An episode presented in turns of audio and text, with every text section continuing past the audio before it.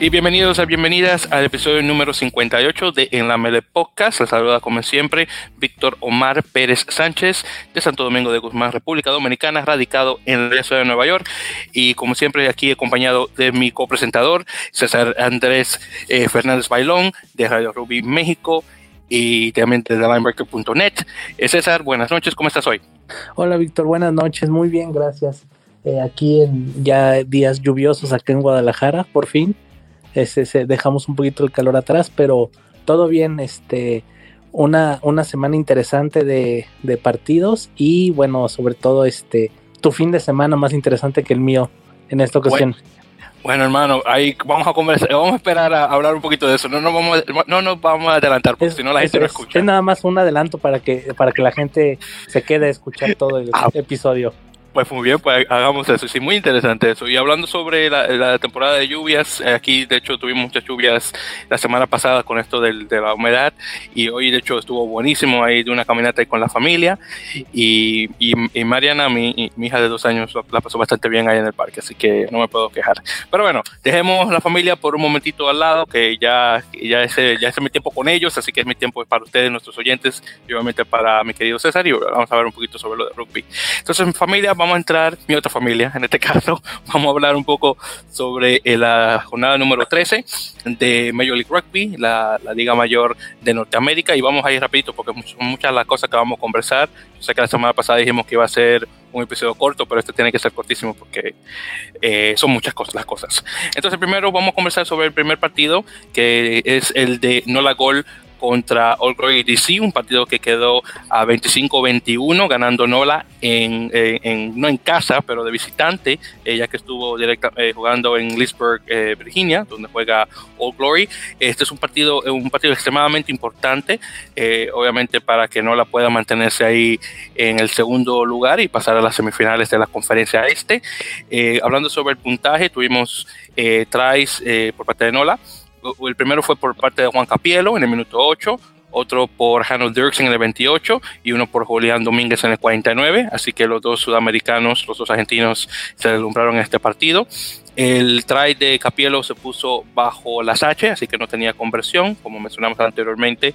Eh, Major League Rugby está usando estas eh, reglas de, experimentación eh, por parte de World Rugby en relación a esto. Eh, Holden Youngert, el, el, medio scrum, medio melee, estuvo pateando y tuvo una sola patada de conversión en el minuto 29, que fue el de, de Dirksen, mientras que la de Domínguez desafortunadamente no se metió. En términos de penal, tuvimos uno por parte de él y otro por Damien Stevens, el otro el otro medio scrum, el, este, el caballero este de Namibia, y desafortunadamente no le estaba muy malo de disciplina, y de hecho tuvo tres tarjetas amarillas, una a Capielo, otra Howard y una Anot, eh, el minuto 36, 40 y 78 respectivamente. Por parte de DC tuvimos try por eh, este chico Trenton Palamo en el 14, uno por Mason en el 23 y uno por Demonte Noble en el 80. Por cierto, Demonte Noble, muy buen jugador y honestamente me sorprende que no haya sido escogido para la ventana de julio eh, con la selección estadounidense. En todo caso, un partido muy, eh, muy importante, como mencioné, para, para Nola. Desafortunadamente, All Glory se queda con otra derrota consecutiva. Luego de ahí eh, tenemos, tuvimos el partido de Austin eh, Gilgronis eh, contra Toronto Arrows, un partido que quedó con un marcador de 47 a 21, desafortunadamente perdiendo los de Canadá. Eh, otra vez pierden un partido consecutivo y honestamente muy, muy decepcionante, un, un, equipo que comenzó bastante bien, pero de la nada Austin ha estado ahí más o menos de puntero lo más posible, claro está, ya que obviamente el primer lugar eh, lo ha tenido desde el principio eh, su hermano eh, de, Los Ángeles, los Quiltinis. En relación al, puntaje, por parte de Austin, tuvimos try por el Season Elan en el 13, uno por Coxe en el 17, uno por Aquina, dos de él, de hecho, el creo que es el, el de Samoa Americana, en el minuto 40 y 61, uno por eh, en el 50, uno por el Super Pilar, el Ron White en el 64 y otro por Hugh Roach en el 75. eh, cuatro conversiones de cinco por parte de, Kurt Moref, el internacional tongano, y el try de, de White y el otro de, déjame ver, el de White y déjame ver, yo creo que fue otro también, ah bueno, eh, el de White no, no tenía conversión y había otro tampoco que tenía conversión, que fue el segundo de Aquina. Por parte de Toronto tuvimos try por Joaquín Tucolera en 35, uno por Ben Lasage en el 70 y otro por Richardson en el 78. Eh, desafortunadamente Jones estuvo muy malo, no, hubo conversiones y solamente dos patadas de penal. Entonces César, me estabas mencionando que había, visto este partido, uno de dos, y qué tal sobre este. Sí, de hecho este partido eh, lo vi completo. Eh, principalmente mi, mi razón para verlo completo era que quería ver a David Steele, que es un, un este un jugador que fue del proyecto de eh, Rookie Town Crossover y eh, bueno, jugador de los Colorado Exos, que es de estos jugadores que a principios de este año todavía no sabían jugar rugby, incluso algunos no habían ni siquiera tocado un balón de rugby y seis meses después pues ya está, eh, ya tuvo su primer eh, juego profesional, el partido en general fue, este, al primer tiempo fue entretenido, en el segundo ya no porque, bueno, no entre comillas porque Austin eh, se despegó mucho con Trice, con este, por ahí eh, un tren de intercepción de un primera línea del Hooker. Este, eh, ya casi para terminar, y creo, yo creo que fue de lo más relevante. Pero este, y eh, este, David Steele tuvo por ahí un par de, tuvo por ahí 15 minutos de juego. entró a jugar de, entró a jugar de wing. Estuvo, estuvo alternando wing y centro eh, algo diferente porque en Colorado lo, en Colorado em, lo enseñaron a jugar, pues estaba jugando de fullback, pero el problema de David Steele es que todavía no sabe usar los pies bien para patear, no sabe usar el pie, entonces pues obviamente siendo el primer partido, aunque ya iban ganando por una buena ventaja, pues obviamente quiero este yo creer que los juegos que vaya a jugar eh, con Austin, los que restan de la temporada, pues no lo va a hacer en el eh, atrás, porque bueno, atrás tiene que tener mucha seguridad para jugar con los pies y él todavía no sabe jugar con los pies. Eh, y este se vio bien, tuvo por ahí un par de intervenciones a la defensa, realmente no tuvo mucho trabajo tampoco, entonces este eh, pues bien, bien para ser alguien que hace seis meses no jugaba rugby.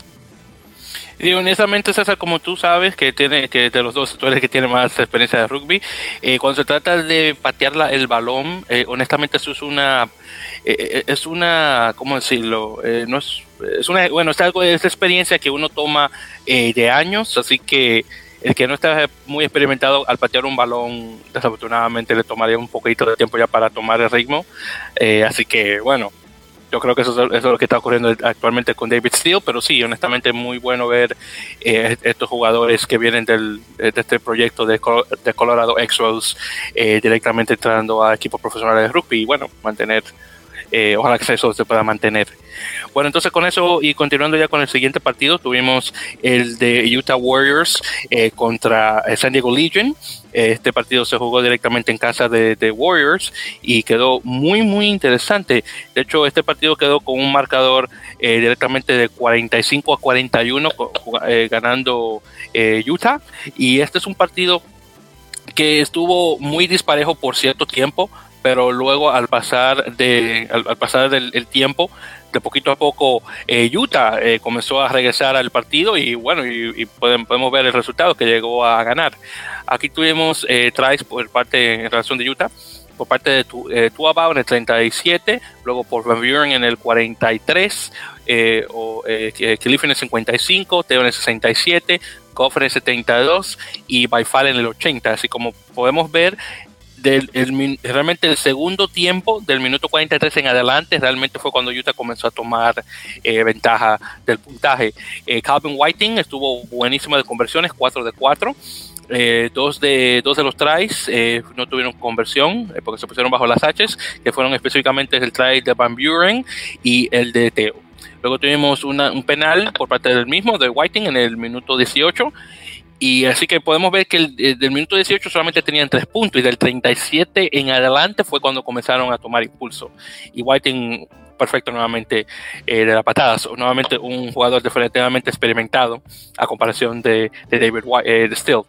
Luego por parte de San Diego tuvimos del principio, comenzaron ahí a empujar, uno, un try por Pifaletti en el 7, otro por Murin en el 27, uno por Tomás Morani en el 47, el argentino, otro por Clark en el 51, después uno por Tian Lutz en el 59 y finalmente uno por Bjorn Basen en el 62 cuatro conversiones de seis por parte de, Peterson, JP Peterson, eh, un drop goal, eh, uno de dos intentos, creo que ese es el, cuarto, creo, y si mal no recuerdo, dos por parte del mismo, y una tarjeta amarilla a, a, Carlo de, de, Nishan, el, sudafricano, el medio, medio scrum. Así que muy buen partido eh, por parte de Utah y Utah obviamente eh, a esa carrera eh, junto con, con, Austin para mantener el segundo puesto de la conferencia oeste, ya que como mencioné anteriormente, Los Ángeles Guiltinis ya honestamente tienen la posición número uno ya conectada oficialmente. tenemos que, por cierto, hay que mencionar que Utah y Austin tienen la misma cantidad de partidos, que son 12, 7 ganados, 5 perdidos, pero en este caso, eh, Utah queda por encima de Austin por el, por el hecho de que tienen eh, los puntos bonos. Así que entonces eso ha ayudado bastante. Muy bien, entonces luego continuando de ahí, tenemos, eh, tuvimos el partido de Free Jacks, New England Free Jacks, contra Seattle Seahawks un partido que quedó con un marcador de 25 a 21 ganando New England. El Seattle, el campeón, desafortunadamente aún no sale de una y pierde otro partido pero este en particular estuvo peor por parte de Seattle porque este es un partido que lo tenían realmente ganado, pero se le salió de las manos y New England vino de atrás a, ganar. Así que Hablando de la puntuación, primero comenzando con Seattle, tuvimos try por Futi en el 3, uno por Tamaivena, eh, dos del, de Tamaivena en el minuto 24 y el minuto 48. Eh, el, el, de Futi y el segundo de Tamaivena no venía con conversión y eh, Alatimu, el, samoano, puso la conversión en el primer try de Tamaivena en el minuto 25. Luego por New England tuvimos uno por Wilson en el 15, que fue los únicos puntos que tenían, y la conversión por parte de Buren Waka. Luego de ahí, en el minuto 55, tuvimos un try por Harry Barlow y otro por Jensen en el 75. En este caso, el de Barlow no tuvo conversión, pero sí el de Jensen. Y claro, eh, en este caso, eh, Waka puso dos, eh, dos patadas de penal en el minuto 11 y 44, obviamente para mantener ahí el puntaje. nuevamente, muy bueno por parte de New England, que todavía se mantiene invicto en casa pero Seawolves desafortunadamente no da para más y dudo, bueno, es, matemáticamente imposible que pueda pasar a, las semifinales. Así que el actual campeón desafortunadamente se va a tener que se va a tener que quedar atrás en ese caso.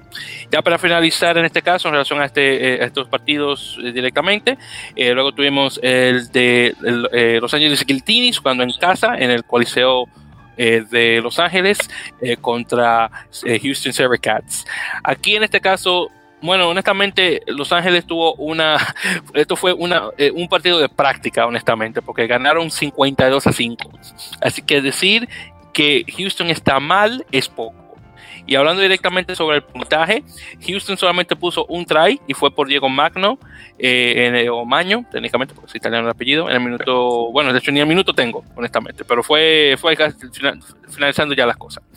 Ahora, en relación a Los Ángeles, eh, dos tries por Smith, eh, uno por DTH Randomover, el, el sudafricano canadiense, uno por Christian eh, luego tuvimos otro por Rice, dos por parte de, de Paco Jaini, eh, y uno de Bularica, y luego con cuatro conversiones por parte de Guito y una por Burton. Eh, ahí no tengo los tiempos, honestamente, porque ahí no lo llega a notar, pero en este caso, este, bueno, Los Ángeles realmente no, eh, no gastó mucha energía, honestamente. Y Houston, desafortunadamente, ha estado muy mal por resto de la temporada. Bueno, entonces en este caso, conversando sobre este partido, porque nuevamente este es el, otro partido que llegaste a ver, eh, César, ¿qué tal este? Eh, pues la verdad no, no fue un partido pues muy entretenido, por decirlo de alguna forma, porque pues realmente nada más este, pues Los Ángeles era el único por decirlo, el único equipo en la cancha. Realmente Houston no puso resistencia en ningún momento. Eh, aquí lo interesante también fue el debut de Jalen Robinson, que es también jugador, exjugador de Colorado Exos y era jugador de fútbol americano. Eh, y probablemente ya lo hemos conversado por ahí un par de veces, probablemente es de, los mejores, si no es que el mejor jugador salido de este proyecto. Eh, jugó, entró también al final unos 20 minutos. Eh, realmente no lo hizo relativamente bien, tuvo un par de buenos tackles, que pues es uno de sus fuertes. Y bueno, él siendo, siendo primera línea, siendo hooker, pues este, sus, sus lanzamientos a los line muy seguros. Eh, y bueno, buenas eh, apariciones defensivas. Al ataque realmente no, si no me equivoco, incluso creo que el ataque no tuvo ningún balón. Pero este, creo que él sí tiene mucho, mucho potencial.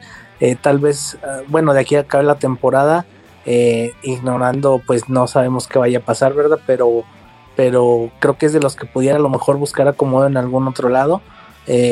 porque la verdad tiene mucho, mucho futuro y aparte no es tan grande, tiene 25 años eh, y todavía le quedan fácilmente unos 5 o 6 años jugando. Eh, y, bueno, igual que, ya lo mencionamos eh, con, David Steele, pues recordar que estos, estos, jugadores en enero no sabían jugar rugby, o sea, no tenían ni idea. Entonces, ya que en junio este, estén haciendo su debut profesional, pues es, es muchísimo, muchísima ganancia. Y es este, pues creo que puede tener un buen futuro, sobre todo sobre todo Robinson, que para mí es el mejor jugador de, ese proyecto que de, este año.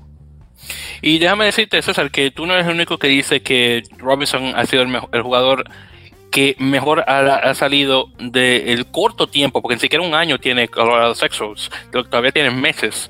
Y del poco tiempo que, eh, que estos jugadores que vienen mayoritariamente del fútbol americano, pero también del baloncesto, algunos de, fútbol soccer y unos cuantos de lucha libre, lucha libre amateur, estilo greco-romano.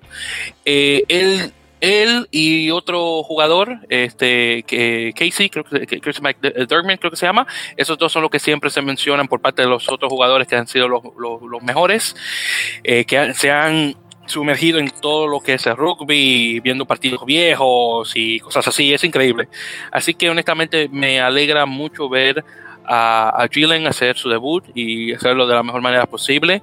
Eh, obviamente muchas habilidades que todavía, esa es la palabra, por cierto, que se me había olvidado, se me había olvidado anteriormente cuando estaba hablando de David Steele en relación a que la habilidad de partear es algo que se, honestamente se comienza a trabajar desde, ya desde muy pequeño en relación a la posición que juega eh, que es eh, específicamente de hooker o talonador, eh, la habilidad de obviamente tirar el balón eh, para hacer el line out y directamente ir al, al mall, eso es algo que digo, no es una habilidad que se toma mucho tiempo, pero obviamente es algo que se tiene que practicar bastante. Y hay muchos hookers que todavía no tienen esa habilidad aún, así que si él llega a, a desarrollar eso de forma rápida, honestamente, con el tiempo que tiene, nuevamente actualmente jugando y unos cuatro añitos más. Honestamente es un jugador que a, futuro, así que ojalá se pueda mantener eh, nuevamente a ese nivel. Eh, y solamente para mencionar también, César, eh, para que sepas, estos jugadores como David Steele, Jalen Robertson, Sean Clark, que no hizo su debut, pero también está con Giltinis, estos jugadores eventualmente van a regresar con Colorado y de hecho van a comenzar a hacer una gira europea por lo que había escuchado, van a ir directamente a, Irlanda a jugar unos cuantos partidos ahí. Eh, no sé si ya luego irán a otras partes del continente, eh, pero estos, jugadores, estos tres en particular, eh, van a regresar a, a Exos. A ver, sí, sí, algo habías comentado lo de la gira. No sabía que iban a regresar a jugar, pero, pero creo que esa gira creo que es muy, muy, muy interesante, muy llamativa, sobre todo creo que más que el proyecto en sí la, la gira que puedan jugar contra eh, jugadores o clubes que tienen toda la vida jugando, jugando rugby. Creo que es muy llamativo y bueno, también ver si alguno por ahí puede quedarse por allá. Eh, y también creo que por ahí de septiembre o agosto, septiembre, tienen un Sevens, el, este, y, por ahí leí que bueno, va a haber, va, Colorado va, Colorado va a, a empezar a, practicar Sevens para jugar ese torneo. Este, eh, entonces, eh, bueno, el, proyecto sigue eh, con esta gira que dices, también tienen torneo de Sevens, creo que es ahí, este, ahí no sé si ahí en, en, en, Colorado, no, no sé, Este, pero, pero, pero el proyecto sigue y bueno, vamos a ver si hay más jugadores que puedan encontrar lugar en, la liga, aunque sean ya en estas jornadas finales. Pero bueno, de todos modos es un inicio, ya son eh, cuatro, si no me equivoco, que ya firmaron con equipos de la MLR. Entonces, pues es muy interesante y pues lo que viene creo que es más. Eso de acuerdo. Y sí, son cuatro. Eh, hubo está este otro chico tongano, recuerdo cómo se llama, que había también firmado. Eh, honestamente, de él, no sé si estaba jugando en, los Loyals, en el equipo de, por desarrollo de, de Guiltinis, porque Guiltinis, honestamente, eh, ellos, y Austin, que obviamente, como sabes, están tiene la conexión con este caballero Adam Gilchrist, el, australiano. Son los únicos equipos que hasta ahora han firmado jugadores de, este concepto eh, de, equipo, de, los Exos. No sé si otros eh, equipos de la liga eh, estarán buscando jugadores ahí, pero bueno, en todo caso, ahí veremos. Y en relación a lo de Sevens que mencionaste, si es el torneo este de Rugby Town Sevens, que se juega cada año en, en Glendale, Colorado. Me imagino que en ese caso Exos eh, tendrá una presencia ahí que ya sería obviamente pretemporada en ese caso. Bueno, entonces ya continuando en este caso, César, el siguiente partido, y este es el, importante porque, pues, y por eso lo dejamos de final, eh, fue el partido de Rugby United New York, mi equipo de casa jugando contra Rugby ATL, el equipo de Atlanta, Georgia. Ahora, este partido fue bastante interesante porque este es un partido de primero y segundo lugar, donde Nueva York ganó por un marcador de 31 a 24. Así que hablando eh, brevemente del tuvimos tries eh, por parte de eh, Andy Ellis, esto de Nueva York, por en, el número en el minuto 5. Luego tuvimos uno por Cacao Cacao, Cacao Palabu en el número 23. Luego tenemos uno por Carl Sumption en el 31, uno por Corner Magnus en el 44 y uno por James eh, Rushford en el 60. Eh, de estos tries, eh, tres de ellos no, tuvieron conversión, que fue el de Ellis, el de McManus y el de Rushford. Luego tuvimos dos patadas de conversión que desafortunadamente no entraron por parte de Chris Matina. Por parte de Atlanta tuvimos uno por Jason Damm en el 12, uno por Monson en el 36, uno por Bautista Escurra, el el argentino en el 58 y otro por eh, Muckham, que en el 69. Acá tuvimos dos conversiones de cuatro por eh, eh, Adrian Carcel, el, el sudafricano, eh, uno en el minuto 37 que fue el de Monsen y uno en el minuto 70 que fue el de Monham. Ahora, este partido, eh, como mencioné, fue extremadamente importante para Nueva York, obviamente para mantenerse ahí en, el segundo lugar de la conferencia este, que como ya he mencionado varias veces es la mejor conferencia de las dos.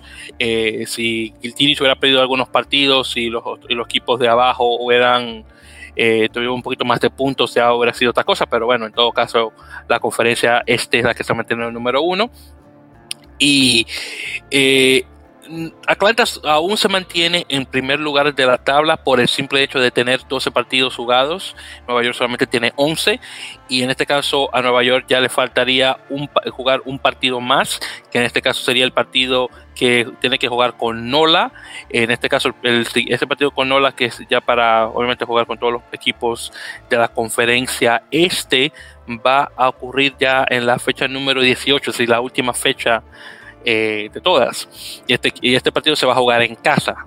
Eh, directamente. Así que ya con ese partido eh, y los demás que vienen, obviamente ya todos estarán iguales en relación a la cantidad de, partidos que tienen que jugar. Y sepan que esta fue la, temporada, la, fecha número 3, es decir, que para Nueva, York específicamente falta 1, 2, 3, 4 y 5 partidos más. En este caso ya estamos hablando que son 16 eh, partidos en total que tiene que jugar Nueva York. Y obviamente el, fin, el último y uno de los más importantes sería directamente este eh, con Nola. Bueno, en todo caso, este, este partido fue bastante importante por el simple hecho de que en este caso, eh, este partido tuve, la, tuve presencia, lo pude ver en vivo y, había mencionado en el episodio anterior que iba a estar presente. este, este partido se eh, se jugó directamente en Belsen Stadium, eh, que es el campo de fútbol soccer de, la Universidad de, de, St. John's o San Juan, que está localizada en Kew Garden Hills, que es un barrio del condado de, Queens. Y ahí brevemente para hablar un poco sobre geografía neoyorquina, para los que no saben. Eh, la ciudad de Nueva York está dividida en cinco condados. La mayoría de ustedes solamente conocen Manhattan, donde están las atracciones eh, primordiales de la ciudad de Nueva York, la Estatua de Libertad, que realmente está en una isla, pero está cerca de Manhattan, mayoritariamente. Eh, obviamente, el recordatorio a las víctimas del 11 de septiembre, el, famoso Empire State Building, el Centro Rockefeller, todo eso está en Manhattan, y eso realmente es lo que nos venden en Latinoamérica y en la península ibérica cuando se trata directamente de cosas de la ciudad de Nueva York. Luego tenemos eh, Brooklyn, que es donde vivo yo específicamente, que es el condado eh, uno de los condados más grandes, eh, aunque en términos, de, en términos de población es más, más grande, con 2.500.000 personas, creo que todavía tiene. Eh, luego de ahí estamos hablando de Queens, que es el condado vecino a Brooklyn, los, los, dos localizados en la famosa isla Long Island, donde también están localizados el condado de Nassau y Suffolk, todo geográficamente en una misma, una misma isla, pero políticamente eh, Nassau y Suffolk es lo que se conoce simplemente como Long Island, aunque Queens y Brooklyn también están ahí, pero bueno, la historia, no, no, no, los neoyorquinos son raros. En todo caso, Queens es, es, otro. Luego está el famoso Bronx, que siempre ha tenido una mala reputación por su alto índice de criminalidad, que honestamente ha bajado bastante en, años recientes. Y finalmente está el lugar que nadie habla, que es Staten Island, que está apartado del resto de la ciudad de Nueva York. Y bueno, es, es un, honestamente es otro país casi.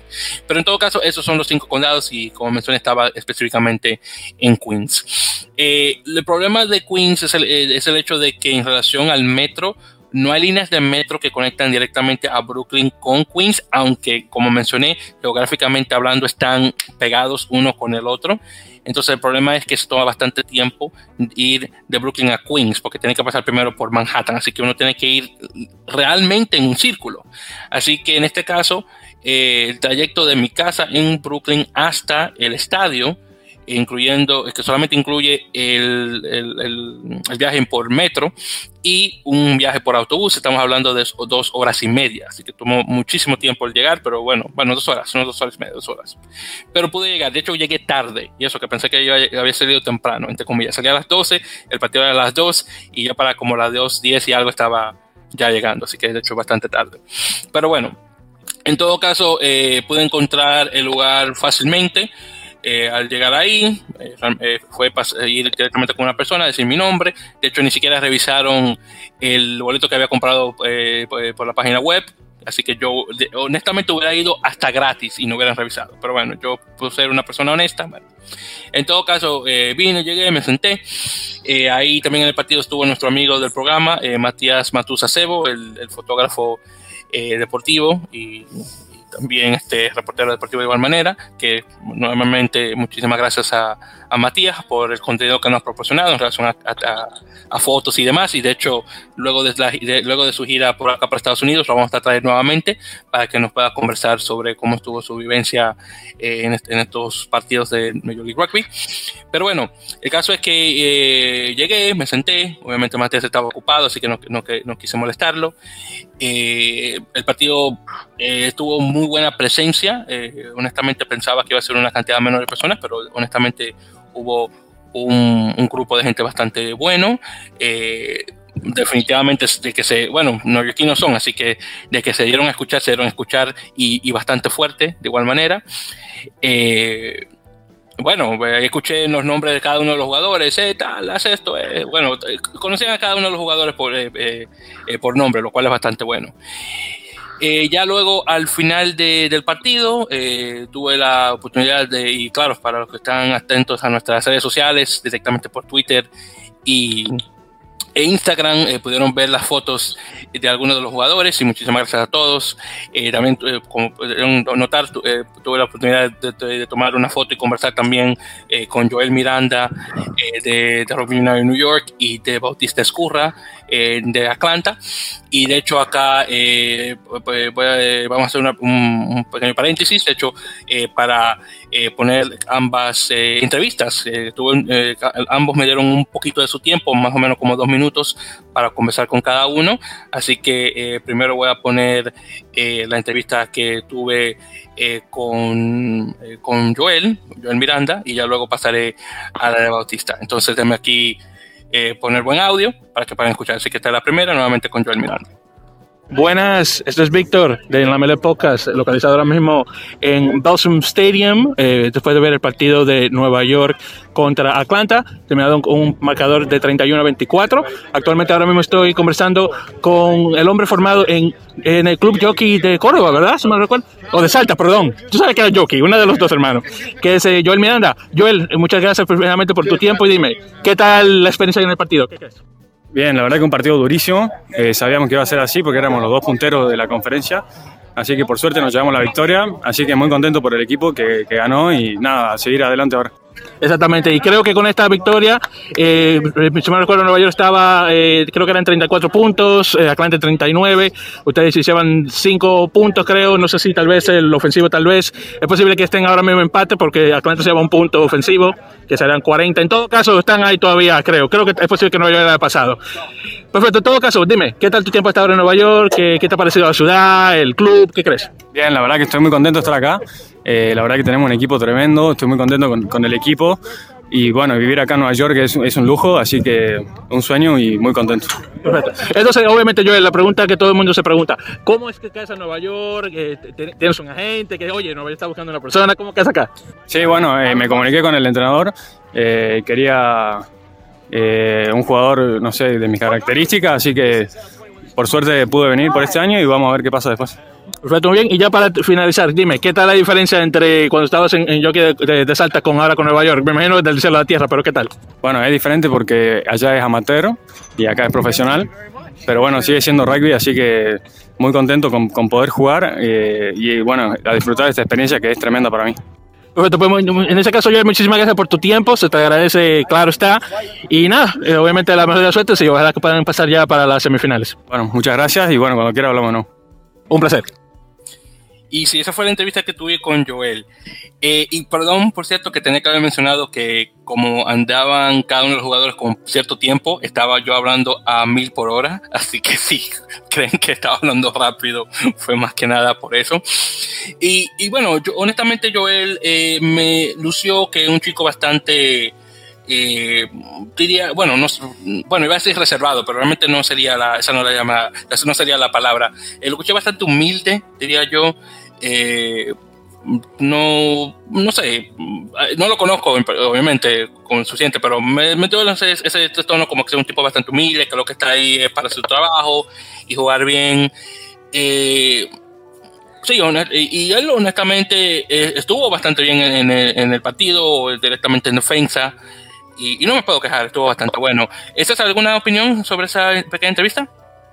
Pues, eh, mm, eh, pues algo muy, muy pequeño fue algo muy corto que, este, qué bueno que tuviste la oportunidad de, de platicar, eh, de platicar con él, aunque fue un poquito tiempo, como dices, pues luego van muy apurados porque tienen que salir del estadio y regresar, entonces, pero bueno, qué bueno que pudiste tener un poquito de su tiempo y este, pues si no, realmente eh, creo que de repente al ser jugadores argentinos que luego llegan de a lo mejor directamente a Argentina, de repente a lo mejor sí se encuentran ya con ese ambiente más profesional y un nivel a lo mejor un poco más, más fuerte que si bien no desentonan, pero creo que sí para bueno, por lo que se escucha, se escucha que es algo nuevo para, para la mayoría.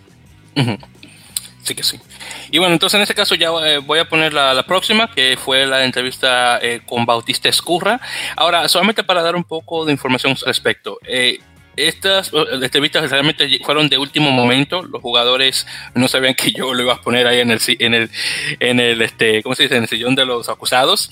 y también por eso fue que el, corto tiempo. Yo estaba ahí solamente de, realmente de espectador.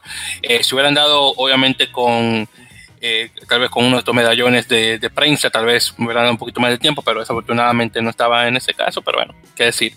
Y no por eso, por eso no, no, pude por eso conseguir las, muchas de las personas que quería, por ejemplo, quería directamente conversar con Benjamín Bonazo, no pude desafortunadamente, y también, y él también estuvo presente y tuve estuve charlando un poco con él, que fue Juan Manuel Leguizamón, que por cierto me dijo que salió bien de su cirugía y se está sintiendo bastante bien y bueno, ya desafortunadamente no va a poder jugar esta temporada y posiblemente la próxima dependiendo de cómo esté eso. Me hubiera gustado eh, poder entrevistarlo, pero no me dio el tiempo. Pero bueno, en todo caso, esta de Bautista Escurra fue cuando, eh, ocurrió cuando eh, estaba esperando a que saliera Matías, que claro, todavía estaba, estaba trabajando, y ellos, ellos, los de Atlanta, estaban de hecho ya salida de una vez al aeropuerto.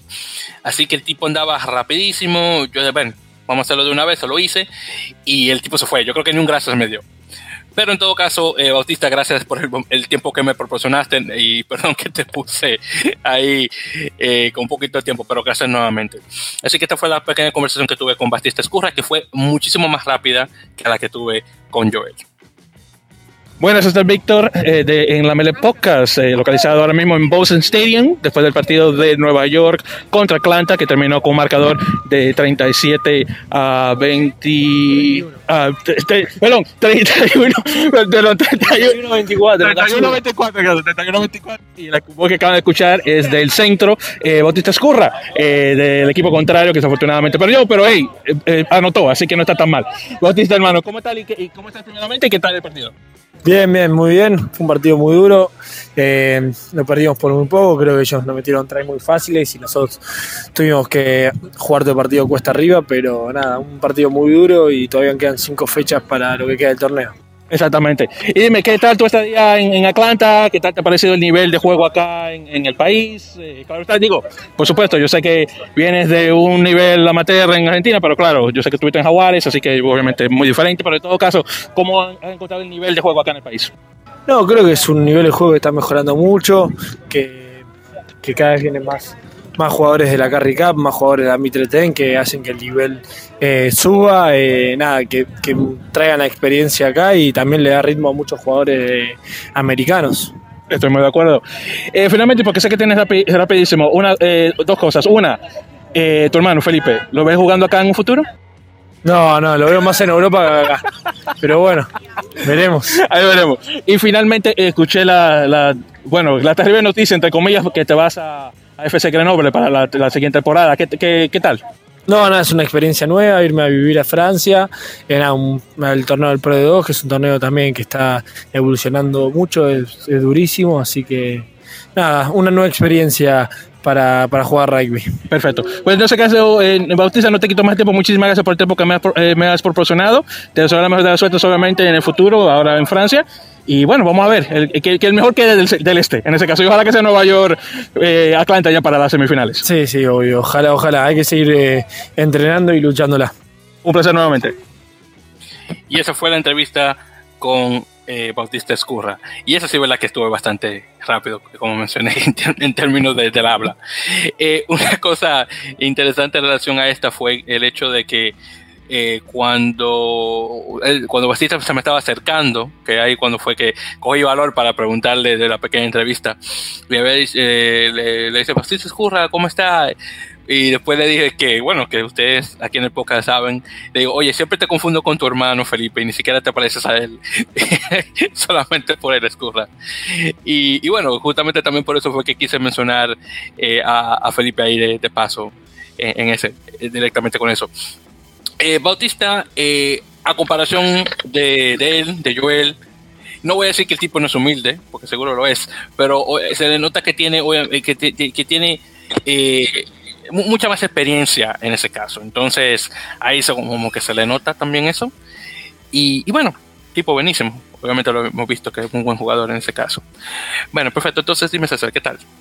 Pues creo que sí. Bueno, un jugador que tiene más experiencia eh, de pues de Jaguares, del Super Rugby, este y antes de y de la Superliga, no, de Super Rugby, perdón, este eh, sí un jugador con mucha más experiencia y creo que es bueno uno de los mejores jugadores de Atlanta en la temporada y que bueno esperemos a ver eh, si puede cerrar bien bien en la temporada y de ahí dar el salto que bueno va a ir a jugar a Francia el Pro de 2 y que bueno yo creo que a lo mejor sí le alcanzaría para jugar en en un top 14, pero bueno, creo que esto es eh, eh, de paso por paso y creo que va muy bien.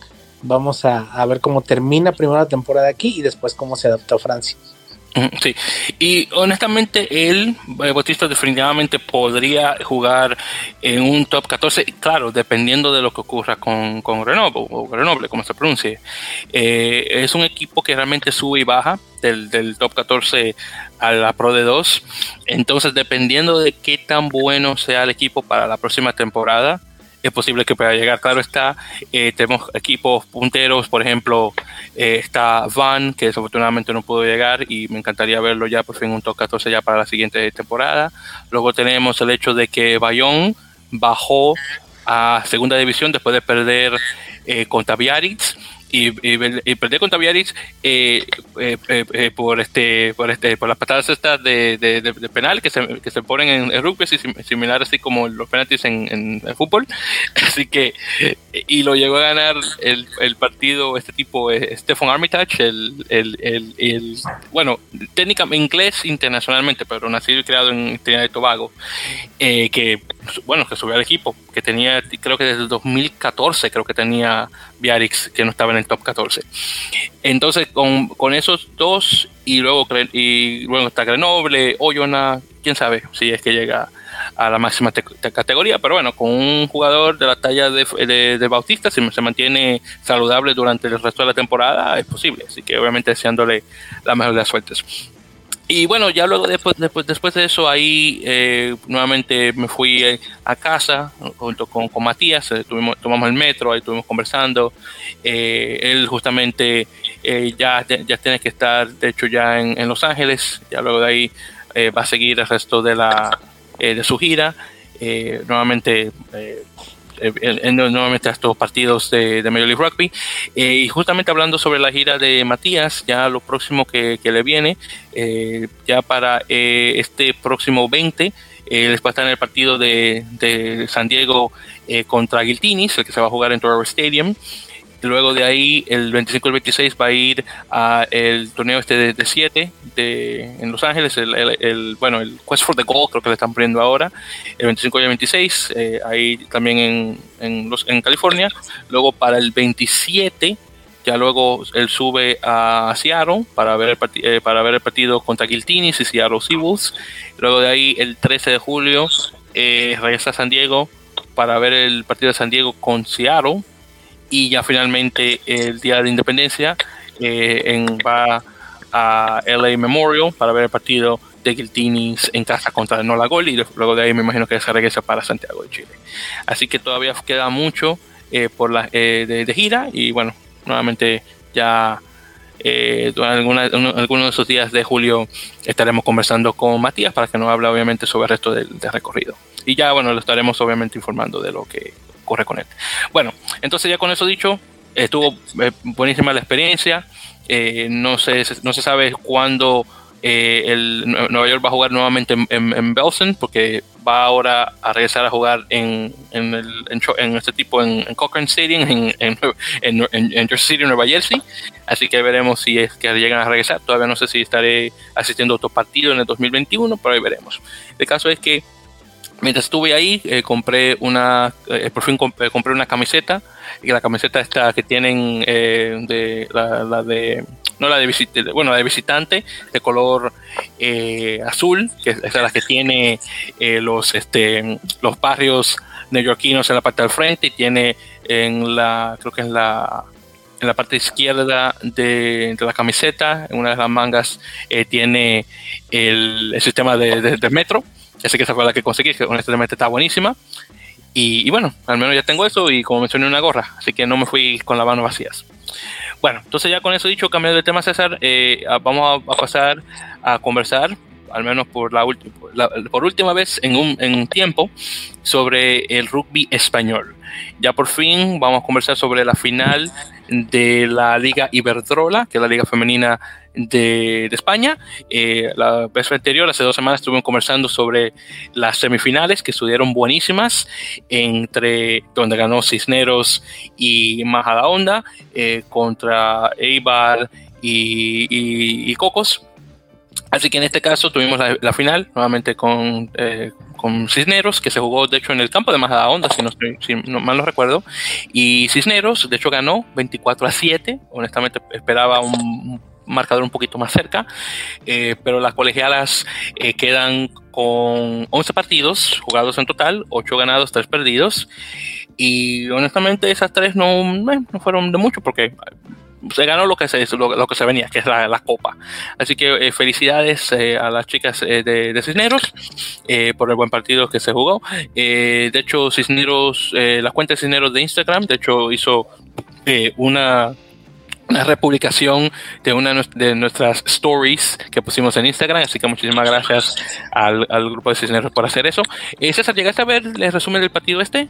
Vi un, sí, vi un resumen, este creo que sí fue, se vio mucho mejor Cisneros, creo que más contundente al ataque, o sea, realmente este sí fue de que eh, oportunidad que clara, pues eh, oportunidad que convirtieron. Eh, eh, el, el Majadahonda sí se quedó un poquito atrás ahí, creo que ahí la, diferencia la hizo la contundencia. Y bueno, Cisneros que ya ha sido campeón femenil antes, este pues no vuelve a levantar el trofeo, fue un buen partido, creo que fueron mejores las semifinales que la final, luego eh, fue un partido no, no, no disparejo, pero creo que sí se notó mucho la diferencia en cuanto a la contundencia de cada equipo. Cisneros definió cuando tuvo que definir. Eh, y bueno, creo que al final, pues, eh, obviamente eso, eso hace la diferencia. Eh, pero igual Majadahonda también ha sido un equipo que ha estado ahí en las últimas instancias, pues en muchas, muchas ocasiones, en varias, varias ocasiones. Y este fue un buen partido. Creo que la Liga Española cada vez da mejor nivel. Por eso la selección española es uno de los equipos más competitivos del mundo en cuanto a en cuanto a, rugby se refiere, eh, tanto como en 15 como en sevens. Eh, y bueno, es un buen nivel, un buen nivel de, las, de las chicas españolas. Eh, fue un buen torneo, a pesar de todo esto de la pandemia y todo eso se pudo terminar, se terminó con buen nivel. Y este, pues vamos a esperar, ojalá los próximos, los próximos torneos puedan ser todavía mejor, a lo mejor puedan incluir a lo mejor más equipos y que, y que pues se va, siga desarrollando más el rugby español eh, femenil que tiene una muy buena selección y que bueno, toda esa selección viene de, esa liga. Exactamente. Pero bueno, entonces continuando en ese caso. Y por cierto, una cosa que se me olvidó muy importante, César, es eh, de una vez eh, dar el, eh, la, pequeña previa a lo que se viene con Major League Rugby. Déjame regresar nuevamente con eso, porque no hemos hablado de la fecha número 14, que ya se aproxima. Y ya brevemente para conversar eso, tres partidos de sábado 19 y dos de el domingo 20. Así que tuvimos, tenemos primero el partido que mencioné de Nueva York eh, en Cochrane Stadium contra Utah Warriors, así que nada mal. Luego ahí tenemos el partido de Toronto contra eh, Nola en, Georgia, en, su casa actualmente. Luego ahí tenemos Atlanta contra, eh, contra Houston Sabercats en el mismo lugar, así que, en, así que los que van a estar ahí en el campo van a ver doble tanda de rugby, Toronto contra Atlanta en el mismo lugar, uno, uno después del otro. Luego para el domingo tenemos a San Diego contra Guiltinis, que, que nuevamente Matías va a estar en ese partido, eh, jugándose en Trevor Stadium, por fin San Diego jugando en su casa. Y finalmente tenemos a Seattle en casa contra el Gronis, eh, en este caso, que me imagino que va a ser otra, una paliza similar a lo que le dieron a Toronto, pero bueno, entre comillas, entre comillas paliza, pero ahí veremos qué tal. Eh, en este caso, esta semana, en Free Jacks y All Glory, los dos eh, están nuevamente, es una semana libre para los dos, para que puedan descansar un poquito más. Y también para repasar brevemente la tabla, que no sé cómo se me olvidó eso. Entonces, la conferencia este, tenemos a, Atlanta, eh, nuevamente todavía en primer lugar porque tiene 12, 12, partidos con 41 puntos, Nueva York con 11 partidos y 39, eh, New England con 12, 12, partidos y 34 puntos, Nola, que es el, partido que le queda a Nueva York, como mencioné, con 34 puntos, así que están en contra Nueva Inglaterra, aunque claro, Nueva Inglaterra tiene un partido de más. Luego tenemos All Glory y Toronto los dos con 12 partidos eh, jugados, eh, con 27 puntos y Toronto con 23. Luego en la conferencia oeste tenemos a Guiltinis con 11, 11 partidos y 46 puntos. Luego tenemos a Guiltinis con, perdón, eh, Utah con 12 y 41 puntos. Guiltinis con 12, 12 partidos también y 36 puntos. eh, Seattle con 12 partidos y 31 puntos, Seattle con 11 y 15 y finalmente Houston con 12 y 13. Así está actualmente la, tabla. Bueno, entonces ya con eso repasado y perdón por la, por la tardanza, vamos a pasar brevemente a las noticias acá rapidito. Así que primera noticia que tenemos es, eh, y esto es en relación, eh, ya fuera, bueno, de hecho, de ver si tenemos, bueno, si solo dejaremos al final. Así que primero tenemos eh, la noticia que USA Rugby ha anunciado su candidatura para dos, tres mundiales, posiblemente. El Mundial Femenino de 2020, perdón, el Mundial Femenino de 2029 y los dos masculinos, uno de 2027 y otro de 2031. Eh, actualmente el 2027 eh, lo está, creo que si me recuerdo, Australia es que está eh, poniendo poniendo una candidatura ahí. Creo que había escuchado, creo que si me recuerdo, los rusos también estaba haciendo eso, aunque lo más probable no vaya a ocurrir. la masculina, perdón, la femenina del 2029 hasta ahora no he escuchado a nadie que ha decidido hacer algo ahí. Y 2031 eh, no he escuchado a nadie más tampoco.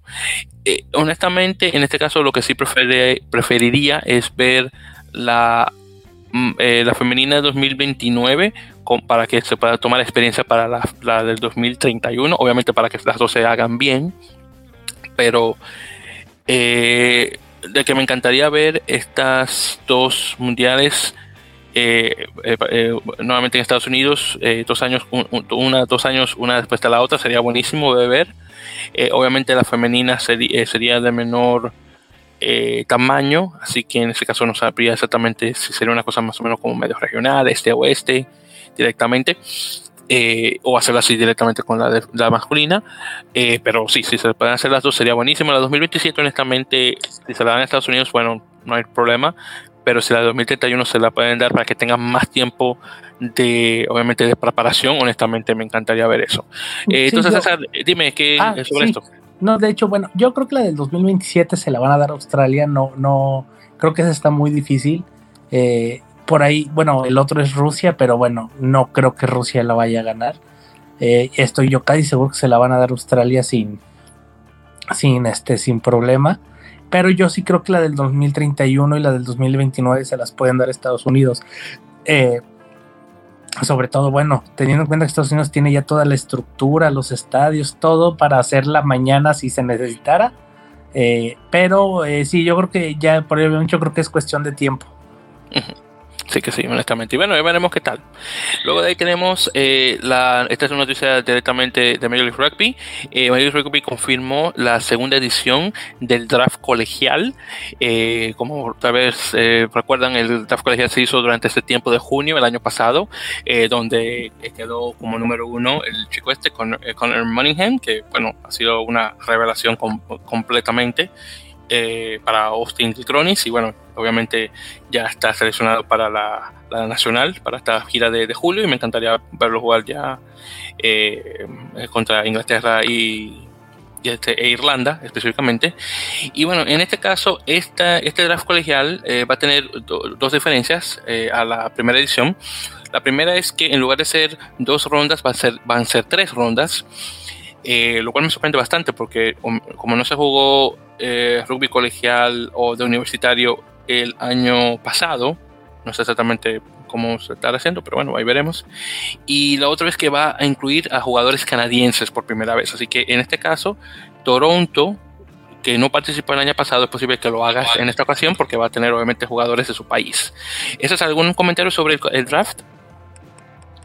Este. Eh, pues no, qué bueno que cada vez eh, son más jugadores los que pueden entrar al draft. Creo que cada vez van a ir siendo más rondas.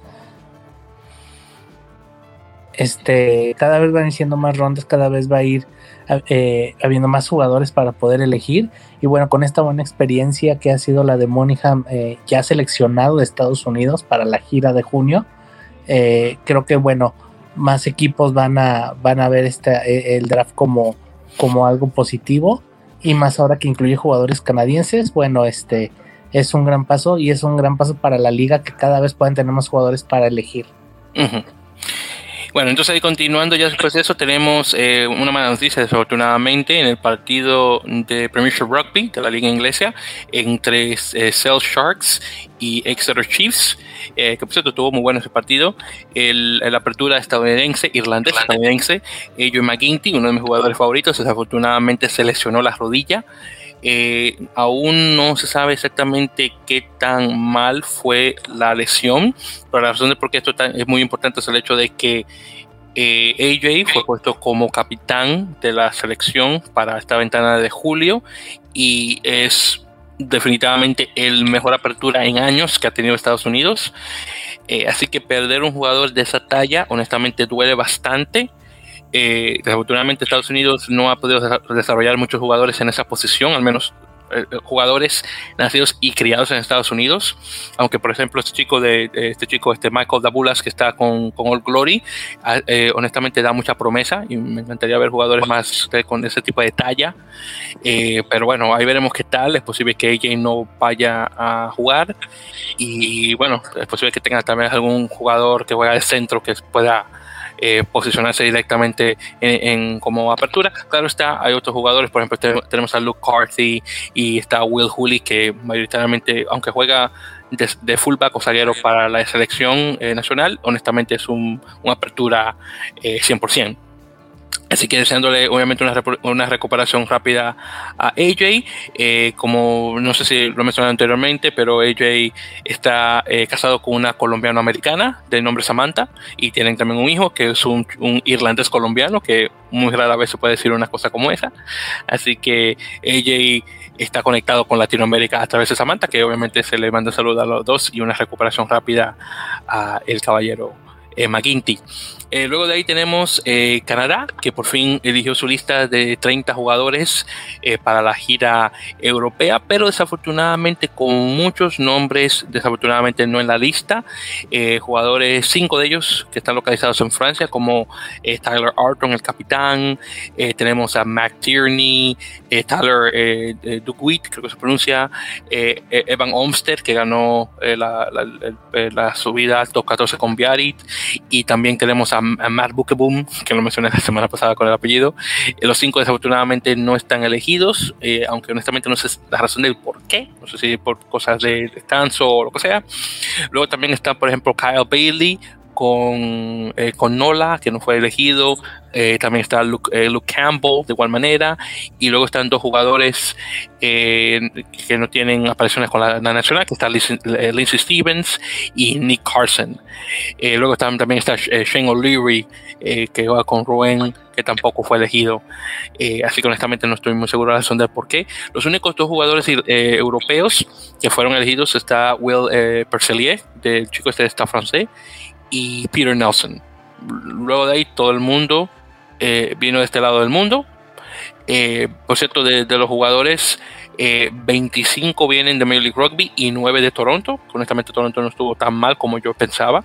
Y muchos de esos jugadores también que fueron elegidos, muchos de ellos, por ejemplo, como un Queen en, en Wati de Nueva York, que eh, tuve la oportunidad de conversar con él y tomar una foto.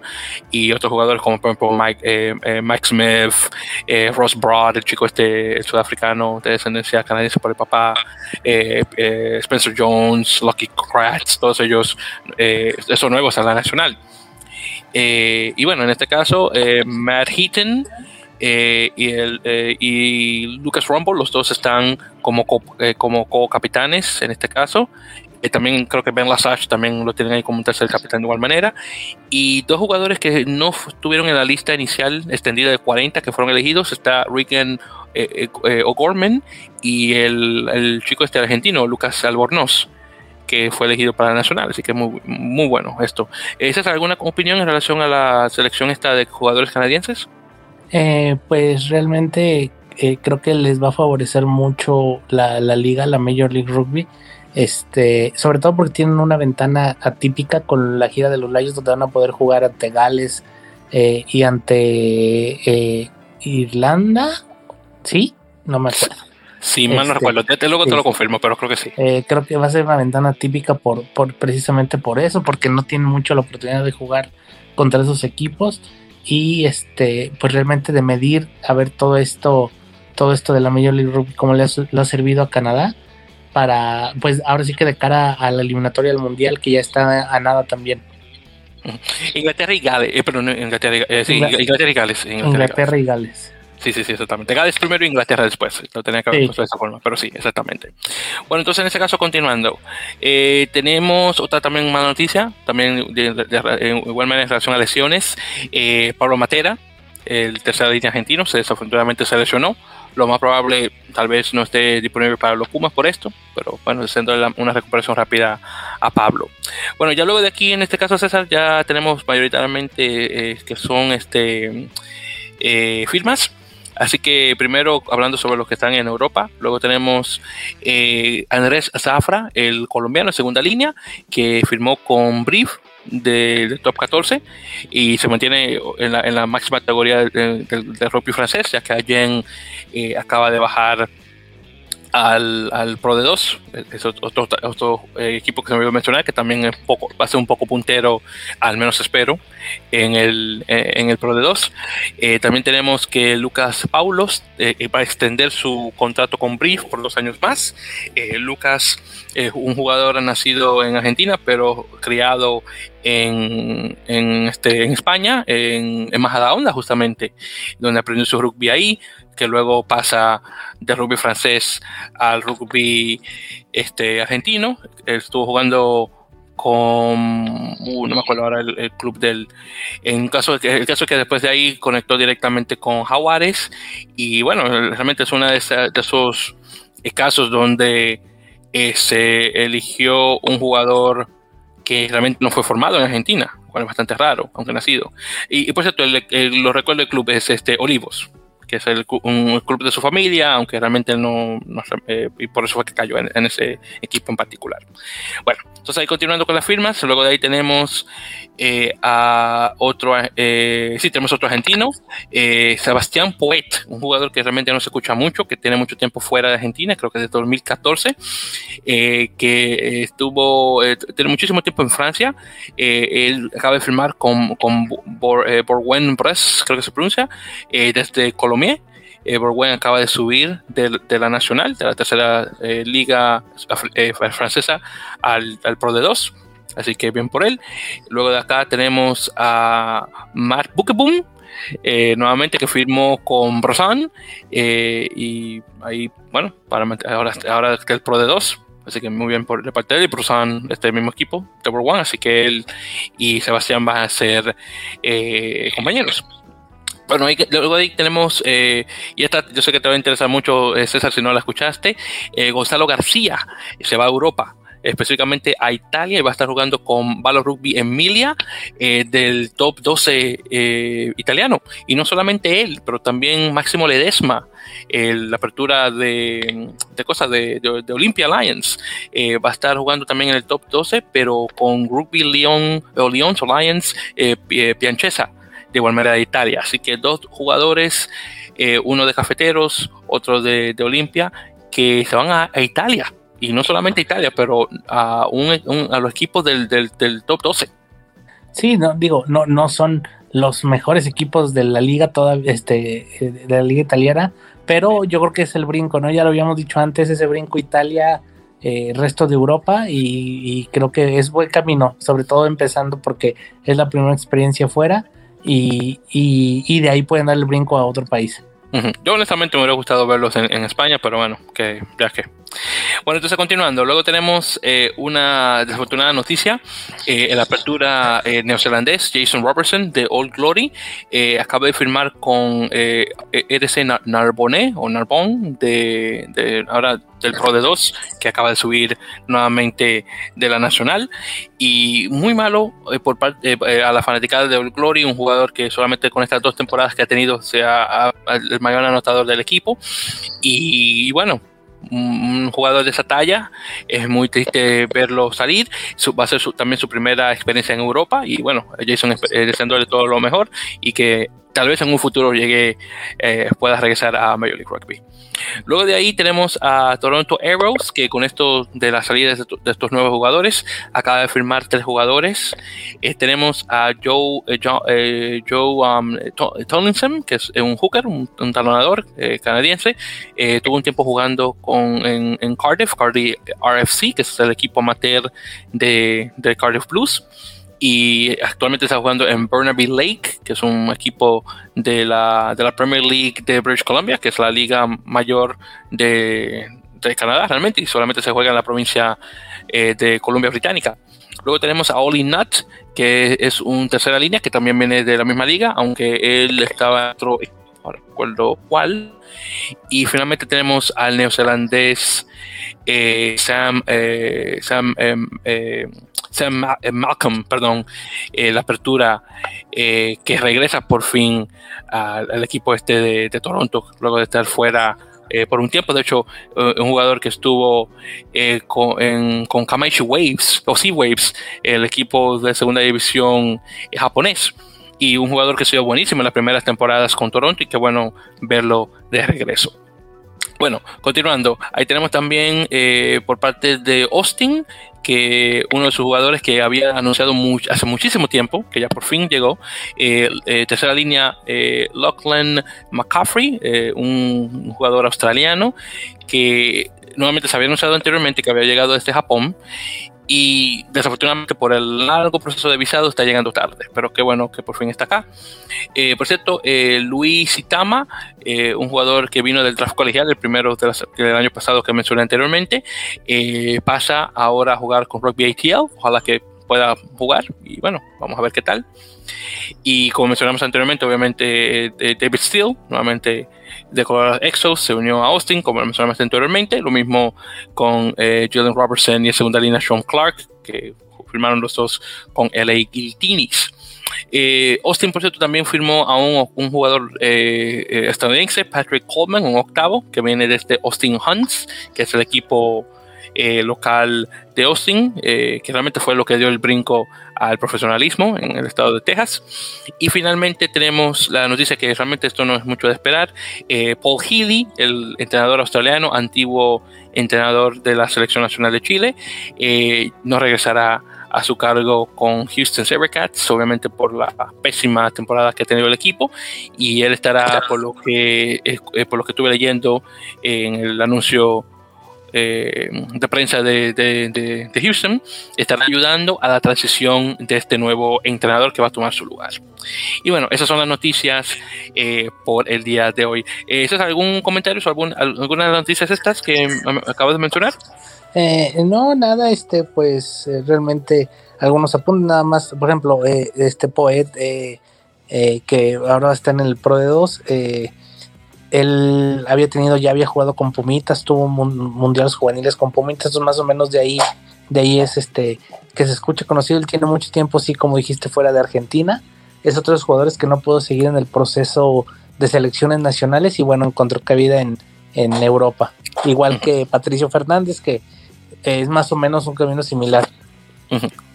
Exactamente.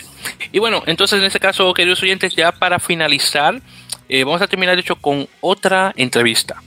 De hecho, tuve la oportunidad de conversar brevemente eh, con Francisco Minervino de, de Jaguares, el eh, campeón actual de la Superliga Americana de Rugby. Tal vez lo recuerdan como el jugador que pudo anotar en el, el, primer try contra Olimpia en la semifinal, si me lo recuerdo. Y él, medio, eh, él, y yo eh, nos, habíamos conectado a través de, un caballero que había mencionado anteriormente, el señor Juan Feijo, eh, de, de Ruby Club Luján, actualmente viviendo en República Dominicana, casado con una, una paisana mía y obviamente ya tiene una familia y está ya viviendo nuevamente en el país. Y obviamente saludos a Juan nuevamente por haberme conectado con Francisco. Y bueno, en todo caso, eh, le puedo hacer una pequeña entrevista eh, a él, eh, obviamente que aquí lo vamos a pasar. entonces, esta entrevista se, se, hizo a través del WhatsApp, entonces se enviaron obviamente mensajes de voz, que esto lo, estaré, lo estaremos poniendo obviamente para que puedan escuchar exactamente lo que él me había respondido. Le había enviado las preguntas por escrito y obviamente él me las pasaba directamente la respuesta por audio. Así que en ese caso ahí, ahí puede pasar una por una en ese caso. Así que la primera pregunta que le hice fue la siguiente. ¿Qué tal tu experiencia con Jaguares 15 eh, en SLAR en, esas 12 semanas de torneo? ¿Cómo se siente ser campeón? Y la respuesta fue la siguiente. Hola Víctor, buenas tardes. Bueno, soy Francisco Minervino, eh, jugador del Luján Rugby Club. La verdad que muchas gracias por, por, por contactarme con, contactarte conmigo y tener la posibilidad de, tener una charla. Eh, bueno, la verdad que la experiencia con, Jaguares eh, fue una experiencia muy linda. Estuvimos un mes en Chile y un mes y medio en, Uruguay, así que nada, estuvimos enfocados 100% en, en lo que queríamos, que era obtener el campeonato. Y bueno, la verdad que eh, después de mucho laburo, eh, días complicados, eh, partidos que no, que no pudimos lanzar nuestro juego y, estar a, la altura de lo que estábamos, estábamos proponiendo. La verdad que pudimos salir campeones, que fue una experiencia y una alegría enorme. La verdad que se formó un, un gran grupo, eh, me formé de muchos amigos, ya conocía a varios de, de Seibos del, del, año pasado, pero bueno, la verdad que fue una experiencia muy linda. Y sin, sin, sin lugar a dudas la volvería a repetir y volvería a jugar ese torneo. Luego de ahí tuvimos la pregunta es cuál es tu opinión del nivel de juego presente en Slash 2021, mejor de lo que esperabas y la respuesta fue la siguiente.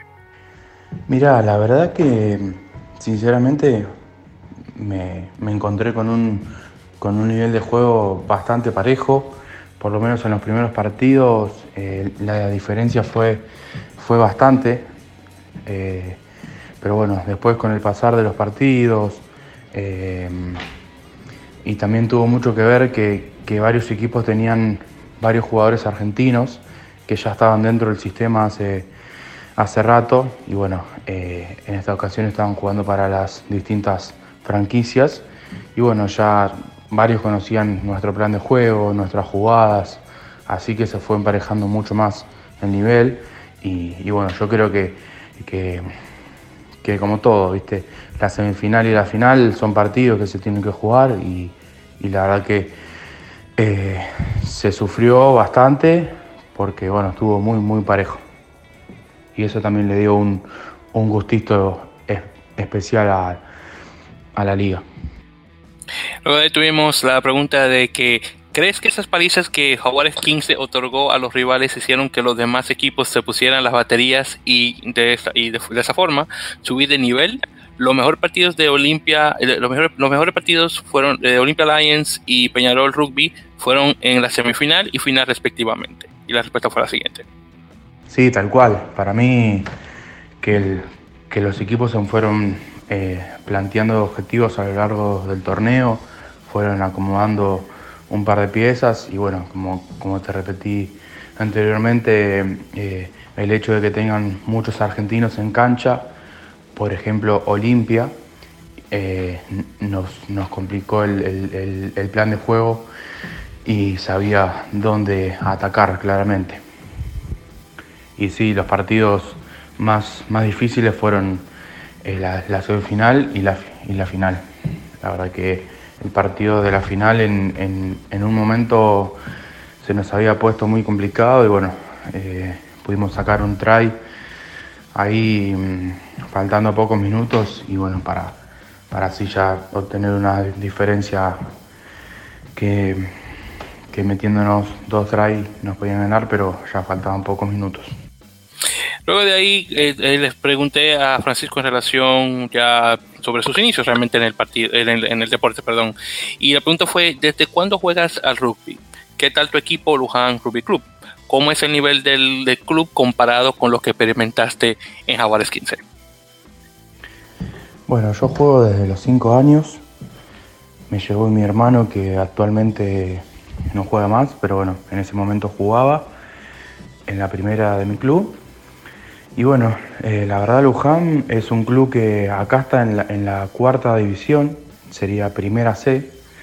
Eh, y bueno, la, mayor diferencia que, le encuentro a diferencia de, de, de Jaguares 15 para mí es el tema del ritmo. Y yo creo que, eh, que tiene mucho que ver la velocidad con la que sale la pelota de los racks, la intensidad con la que se juega y bueno, después eh, con respecto a las formaciones fijas en el line out, el hecho de, de, llegar y tirar y, y, y, que por ahí la pelota en el momento que, que, que está saliendo ya, ya, los levantadores ya lo explotaron al, al saltador y bueno, ya se hace todo muy muy dinámico.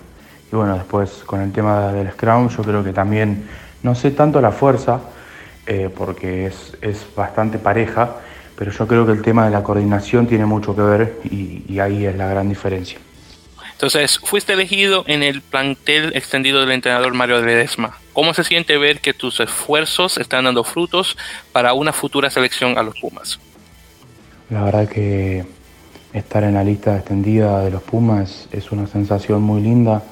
Eh, bueno, todavía no, no, no, se generó nada, pero bueno, estar ahí ya, ya es, un, es un paso muy grande, estoy muy contento y bueno, todo el esfuerzo que vengo haciendo durante, durante años está pagando y bueno, todavía eh, tengo que seguir metiéndole para, para en algún momento poder llegar a estar y poder vestir la camiseta. Pero la sensación es una sensación muy linda cuando, cuando me enteré, sinceramente no lo podía creer. Y me lo puedo imaginar que eso es así. Entonces, con la temporada ya terminada, ¿cuáles son tus planes para el resto de 2021? Y la respuesta fue la siguiente.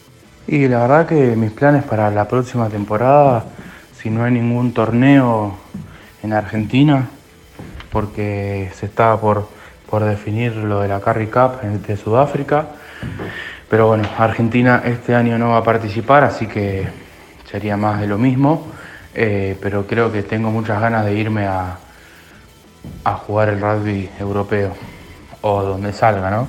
Pero bueno, me, tengo muchas ganas de, de irme y de formarme como jugador en Europa.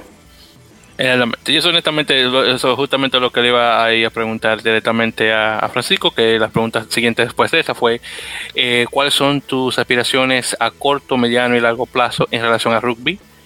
Eh, sé, que, eh, sé que diste prioridad al rugby europeo, pero ¿qué tal, eh, ¿qué tal, por ejemplo, no jugar en la Superliga Americana de Rugby, pero en el Rugby de, Norteamérica? Entonces la respuesta en ese caso fue eh, la siguiente. No, claramente mis, mis aspiraciones a corto plazo es jugar, jugar cualquier torneo, sea acá en Argentina o en donde sea.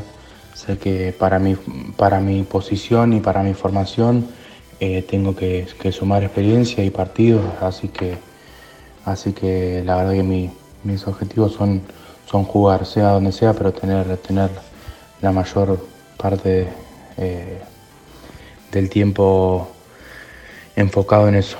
Y después fuera, fuera de, de, de lo rugbyístico me gustaría terminar la carrera Estoy estudiando administración de empresas, así que como no todo es, es, es, el deporte, también, también pienso en mi futuro cuando no, cuando no se dé lo de jugar.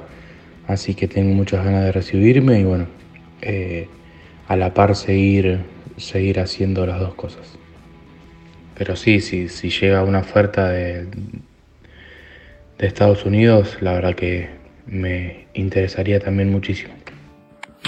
Exactamente. Luego ahí le pregunté, eh, ¿estás siguiendo el acontecimiento de Major League Rugby? ¿Sabes del grupo eh, sudamericano en Toronto Arrows? ¿Y qué, qué pensarías de irte a jugar eh, a Canadá? Entonces la respuesta que me había dado fue la siguiente. Sí, la verdad estoy al tanto de todos los jugadores que están jugando en la, en la liga MLR. Eh, sé de los argentinos que le está yendo muy bien. Así que por otro lado, eh, jugar en, Canadá estaría muy lindo, sumar experiencia. Eh, aparte es un país increíble, tanto Canadá como Estados Unidos me parecen unos unos lugares increíbles que no conozco y me, y me gustaría conocer. Y honestamente no me sorprende mucho que haya dicho eso.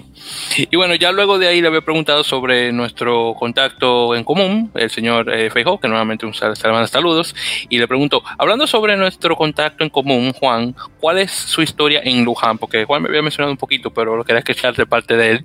Y ahí le dije, oye, mandar un, un saludo también ahí de paso, claro está. Y esto fue lo que él mencionó.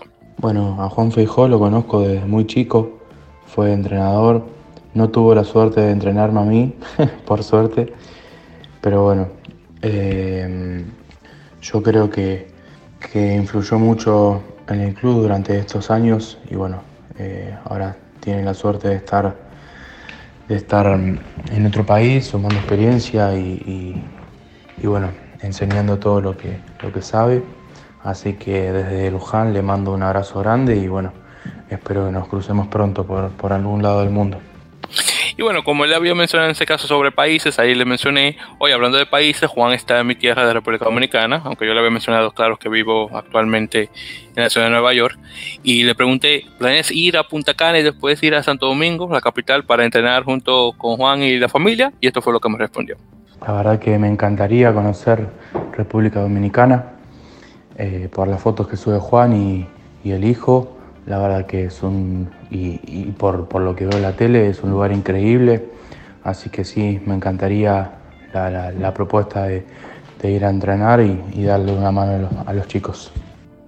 Y bueno, ahí fue que honestamente había quedado ya la, entrevista ya después de ahí. Obviamente le di a Francisco el muchas gracias y demás por el tiempo. Y sí, esa fue la conversación que tuve eh, con Francisco eh, Minervino. Eh, y muchísimas gracias, claro, a Francisco por haberme tocado algo de su tiempo, que honestamente se puso a, disposición total en relación a las preguntas. Y, bueno, vamos a ver, ojalá verlo eh, algún día aquí jugando en Norteamérica o si no directamente en Europa y ya luego hacer el santo eh, a Norteamérica. Entonces, ¿es algún comentario sobre esta pequeña entrevista que tuve acá con Francisco? pues un jugador, yo creo que de lo mejor que tuvo Jaguares en la Superliga eh, una, tiene un gran futuro, sobre todo en las primeras líneas que últimamente eh, los, las selecciones argentinas no andan tan bien en las primeras líneas. Eh, han dejado de ser como una, lo platicábamos con los, con, con nuestros amigos del rugby, ha dejado de ser una, una potencia en ese sentido la selección argentina y creo que puede volver a retomar con estos chicos de Jaguares a un futuro y creo que eh, eh, Minervino es uno de los que mejor estuvo en el torneo y ojalá pueda seguir teniendo experiencias como por final, ya sea en Estados Unidos o en algún equipo de, Europa, para seguirse desarrollando y pues seguir eh, vigente en las elecciones. Sí, estoy muy de acuerdo con eso. Y ahora que mencionas a Rockpick, saludos obviamente a Felipe Marco y a Agustín, en ese caso, que mucho, mucho nos han dado de apoyo y y no se preocupen, queridos oyentes, que ya vamos a ir con ese, ese video que mencionamos anteriormente y también el, futuro live stream que vamos a poder eh, hacer junto con los chicos de Rockpit. Vamos a ver qué tal. Eh, los chicos sepan que están eh, ocupados con sus cosas de escuela, igual que Francisco, como, como él mismo había mencionado, que está queriendo terminar su carrera. Y, bueno, ya, eh, ya, en futuro no se preocupe, que ya luego mencionaremos cuando ese proyecto ya con Rockbeat eh, llegue a pueda salir a la luz. Y bueno, yo creo que chicos, ya con eso dicho, hemos llegado a un final de un repleto de episodios de la Mele Podcast, episodio número 20, eh, nuevamente 58. Muchas gracias a todos por escuchar. nuevamente, por favor, síganos por nuestras redes sociales, de, por Facebook. en arroba, bueno, facebook.com barra en la Mele Podcast y de igual manera Twitter e Instagram, donde nos van a encontrar con el enlace, perdón, el enlace del usuario, arroba en la melee. Eh, también que sepan que pueden hacer lo mismo, eh, porque hay que también echarle porra a César a Radio Rugby México, que, también está por ahí por Instagram de igual manera. Y muchísimas gracias, obviamente, por ahí pasar los stories y hacer la republicación. Eh, en ese caso es arroba radio, este guion bajo eh, rugby-méxico para que lo puedan encontrar directamente. Y claro, está también eh, sigan a César no solamente en la página web directamente de Ruby México y obviamente el Instagram, pero también a través de TheLineBreaker.net, que también tiene una página de, de, Instagram de igual manera, arroba eh, TheLineBreaker, para que lo puedan seguir por ahí de igual manera. ¿Eso es algún comentario más, hermano, antes de terminar? Eh, pues nada, muchas gracias a los que nos escuchan eh, cada semana y por aquí los esperamos la siguiente. Exacto. Y sí, César, antes que, que no, no, podemos despedir sin mencionarlo, hermano, el, el, repechaje, la repesca olímpica que se viene este fin de semana. El fin de semana. Exactamente, ah, vamos a tener a las selecciones masculinas y femeninas de México y también de igual manera de, los mismos sexos de Jamaica, que van a ser nuestros representantes eh, de, de Norteamérica. Así que obviamente la mejor suerte a, a, nuestros, a, a mis hermanos caribeños y nuestros hermanos mexicanos y hermanas mexicanas también, que van a estar participando. Así es, vamos a ver, eh, es un torneo muy complicado, sobre todo aquí la, selección mexicana ha tenido, ha sido muy difícil el proceso por todo esto del COVID y, de la, pandemia, la cuarentena. Eh, no es mucho tiempo el que tiene la selección entrenando, de hecho tiene nada más un, par de semanas eh, entrenando juntos. Aparte es un entrenador, bueno, es un entrenador nuevo para las selecciones de Sevens son nuevos los dos entrenadores, este, aunque ya han estado, bueno, es eh, el entrenador del equipo femenil es Rubén Duque, que es el entrenador masculino de 15 y sub 19, y el entrenador de la selección eh, masculina es Pablo Guerrero, que es el entrenador de Roosters de Querétaro, y bueno, ya han, ya han estado en procesos de selecciones los dos, selecciones sub 19 este, y mayores, entonces ya conocen a los jugadores, pero realmente no deja de ser un, equipo y un proceso completamente nuevo que no ha tenido el tiempo suficiente para entrenar juntos por la misma situación. Eh, igual el equipo femenil también, este, no ha tenido tiempo de, entrenar. Las bases de ambos equipos se mantienen, la tanto la femenil con dos, tres caras nuevas, pero en realidad es la base de la selección que ha sido la base de los últimos tres años. Eh, la masculina igual eh, sí hay un par de caras nuevas también, pero realmente es la misma base que jugó el, el, Challenger Series. Eh, y bueno, es un torneo complicado, pero bueno, va a servir de mucho para agarrar experiencia, para volver a jugar. Eh, pero bueno, sí es un torneo, un torneo pues difícil. De hecho, es este bastante complicado. Y los jamaiquinos, pues también, que los jamaiquinos, la base de los jugadores jamaicanos son, están jugando, juegan en Inglaterra en equipos universitarios, algunos en Rugby League. Y es un equipo muy físico que últimamente ha estado dominando la zona de Norteamérica y el Caribe en Sevens. Entonces, este, bueno, vamos a ver eh, si pueden dar alguna sorpresa. Sí, sí, sí. Y claro, tampoco se me, no, se me puede olvidar eh, también mandar un saludo y la mejor de las suertes a nuestras hermanas colombianas y argentinas que también van a estar participando en el torneo eh, femenino junto con, con, México, en este caso las dos representantes eh, sudamericanas, así que vamos a echar también porras a las colombianas y argentinas. Bueno, entonces ya por fin, ya para terminar oficialmente. Muchas gracias chicos y chicas por escuchar. Nuevamente este episodio número 58 en la Mele y nos están escuchando ya para el siguiente episodio número 59. Así que muchísimas gracias, pasen muy buen día y hasta la próxima.